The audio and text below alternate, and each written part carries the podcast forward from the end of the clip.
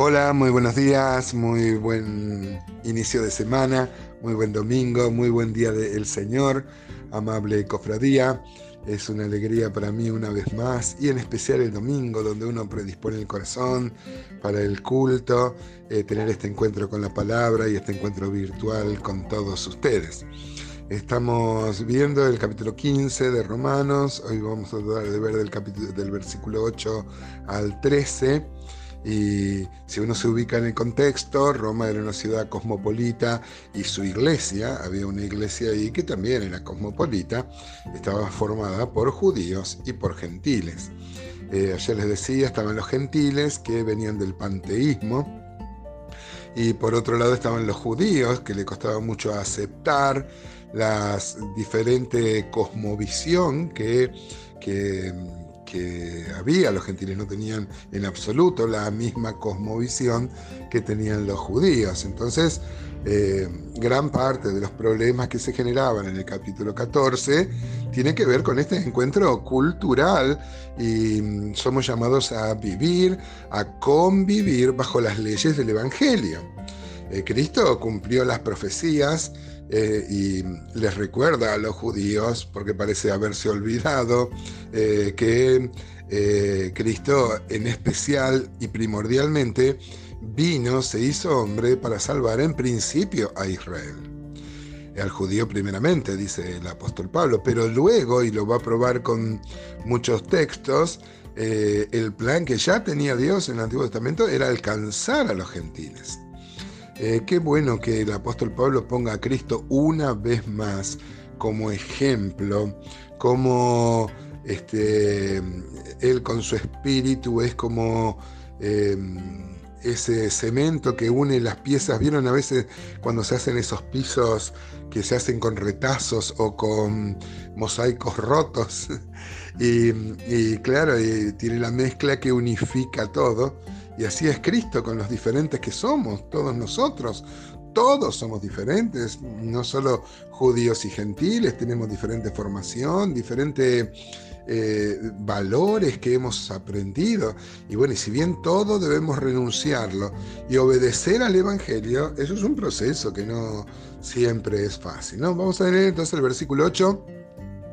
Dice, pues os digo que Cristo Jesús vino a ser siervo de la circuncisión para mostrar la verdad de Dios, para confirmar las promesas hechas a los padres, y para que los gentiles glorifiquen a Dios por su misericordia, como está escrito, por tanto yo te confesaré entre los gentiles y cantaré a tu nombre. Y otra vez dice, alegraos gentiles con su pueblo. Y otra vez alabad al Señor todos los gentiles.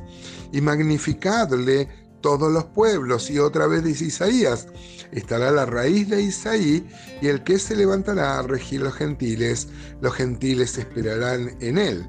Y el Dios de esperanza os llene de, os llene de todo gozo y paz en el creer, para que abundéis en esperanza por el poder del Espíritu Santo. Magníficos pasajes como nos tiene acostumbrado el apóstol Pablo con sus doxologías y ahora al referirse así en el versículo 13 al Dios de la esperanza.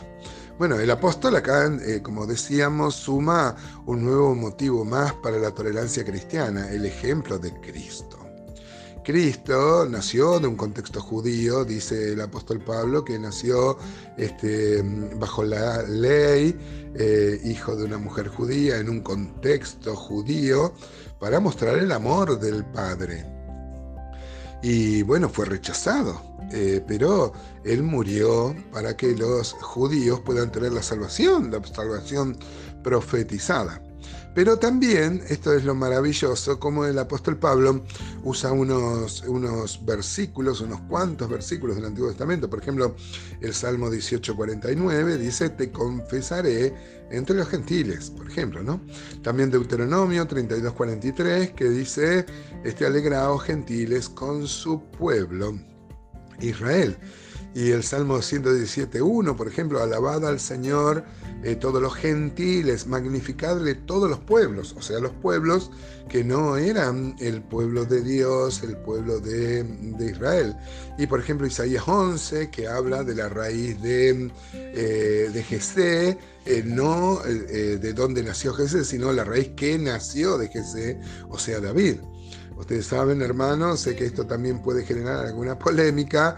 Este, nosotros creemos que Jesús viene a instaurar un reino, un reino de mil años, así lo dice Apocalipsis, que es el término que va a este, durar este reino.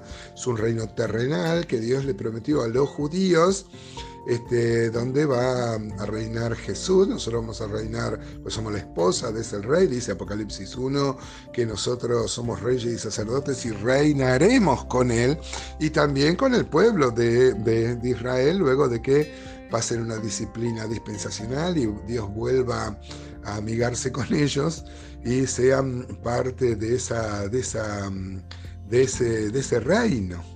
Eh, esa raíz eh, de Jesé, o sea, David, también es un prototipo de Cristo. porque Cristo va a tener un reinado?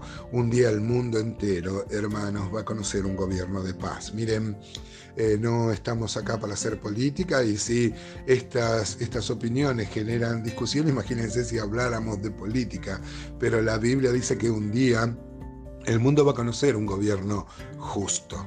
Ese gobierno no va a ser ni de derecha ni de izquierda y, porque, y va a ser un gobierno justo porque el que se va a sentar en el trono mundial es la única persona ontológicamente, o sea, desde lo más profundo de su ser, va a ser santo, incorruptible, nuestro amado Señor Jesús, en la última de las dispensaciones, en la última oportunidad que Dios le va a dar a este mundo para mostrar que en, condiciones óptimas, porque se van a eh, restablecer las condiciones edénicas, dice Isaías que mm, el sol va a calentar más, se van a acabar los problemas de los desastres ecológicos que estamos haciendo nosotros y, bueno, y en condiciones perfectas, edénicas, con un gobierno verdaderamente justo, el mundo también se va a rebelar contra Dios. Así entendemos, va a haber una rebelión final que van a ser en los,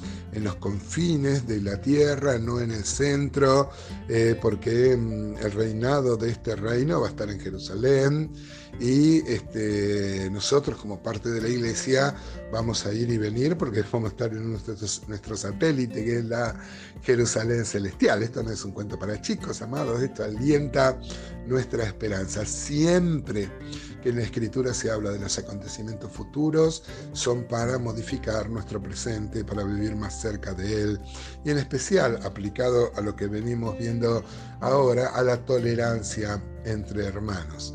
En el Señor no hay ni judío ni gentil, ni hombre ni mujer, ni bárbaro ni escita, dice el apóstol Pablo.